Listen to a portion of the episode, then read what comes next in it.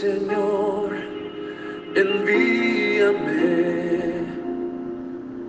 Si te puedo servir, aquí estoy.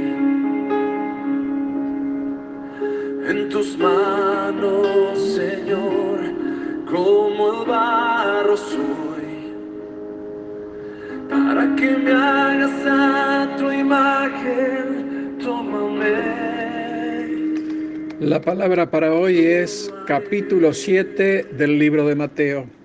Continuando con el Sermón del Monte, hoy avanzaremos sobre el capítulo 7 de Mateo y veremos las enseñanzas de Jesús a sus discípulos y el maestro comienza diciendo que debemos juzgar justamente. Veamos, en 1 y 2 nos dice, no juzguen para que no sean juzgados, porque con el juicio que juzguéis seréis juzgados y con la medida con que medís serán medidos. Jesús nos dice no juzguen y esto claramente no es todo vale. Sea que en Juan 7:24 también nos dice no juzguen según las apariencias, sino juzguen con justo juicio. En función de esto, vemos que el juicio superficial es malo y que juzgar a alguien con base solo en las apariencias es pecado. Y además es absurdo sacar conclusiones antes de investigar los hechos. Y como ya vimos, Jesús elogia el juicio justo. Del 3 al 6 nos dice, ¿y por qué miras la paja que está en el ojo de tu hermano y no echas a ver la viga que está en tu propio ojo? ¿O cómo dirás a tu hermano, déjame sacar la paja de tu ojo y he aquí la viga en el ojo tuyo? Hipócrita, saca primero la viga de tu propio ojo y entonces verás bien para sacar la paja del ojo de tu hermano. No den lo santo a los perros ni echen perlas delante de los cerdos, no sea que las pisoteen y se vuelvan y los despedacen. Los seres humanos, hombres y mujeres de toda clase y condición, tenemos una inclinación malsana y persistente, y es la de criticar a los otros y vemos con facilidad los defectos y las malas acciones que otros realizan, y ellos nos llevan a criticarlos, olvidándonos por completo que también nosotros tenemos defectos y que nuestras fallas pueden ser incluso más graves que las de quienes criticamos.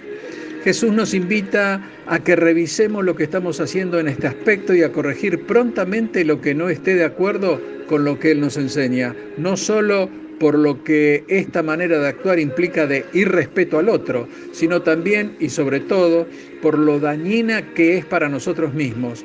Pues mientras fijamos nuestra atención en el otro, estamos descuidando nuestra propia forma de actuar, donde quizás haya cosas peores, más negativas y más perjudiciales que las que criticamos. Así que si Dios ha tenido misericordia con nosotros, también nosotros deberíamos tenerla con nuestro prójimo.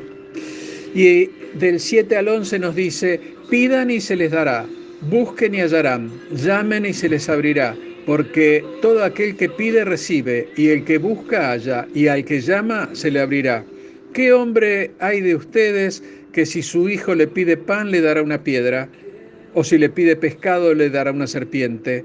Pues si ustedes siendo malos saben dar buenas dádivas a sus hijos, ¿cuánto más el Padre que está en los cielos dará buenas cosas a los que le pidan?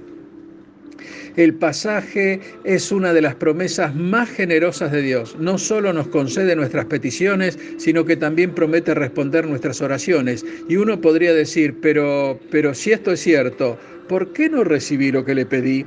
Y la respuesta a esta pregunta podría ser quizás por nuestra falta de madurez espiritual o por las limitaciones de nuestra propia condición humana, podemos pedir lo que consideramos bueno y necesario, cuando en realidad no es lo mejor para nosotros, y nuestro Padre nos dará solo lo que sabe que es beneficioso para nosotros.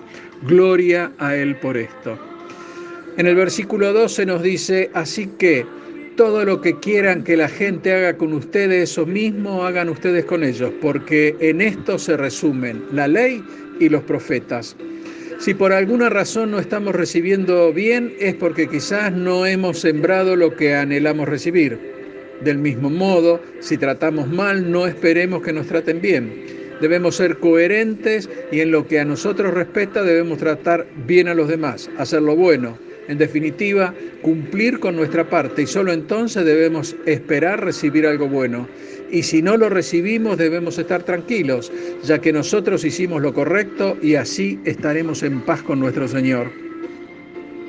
En 13 y 14 nos dice, entre por la puerta estrecha, porque ancha es la puerta y espacioso el camino que lleva a la perdición, y muchos son los que entran por ella, porque estrecha es la puerta y angosto el camino que lleva a la vida, y pocos son los que la hallan.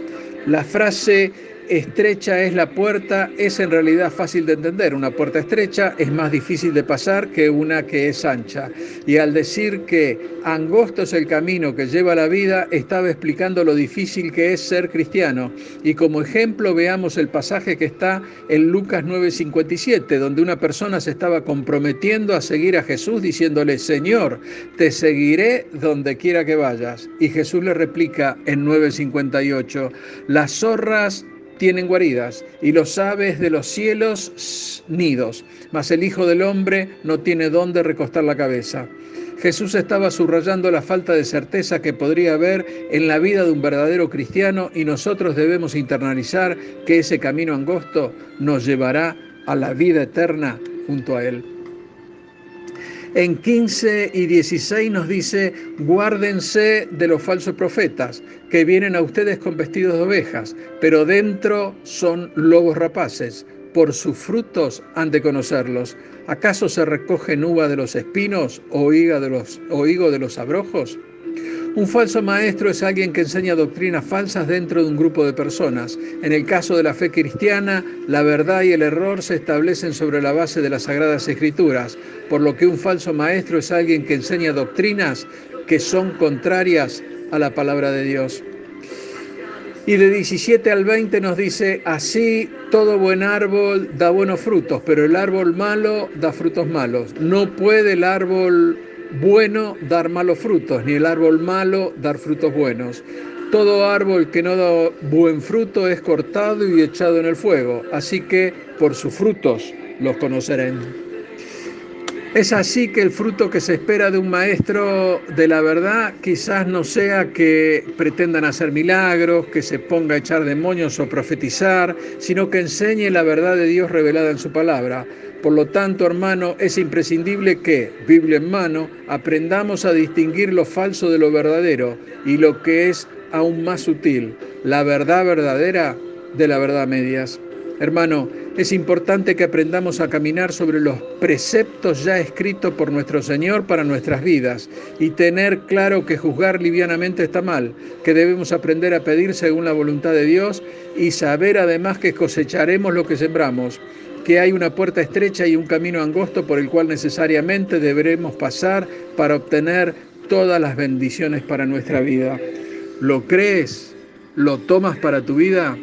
Dios te bendice. Amén.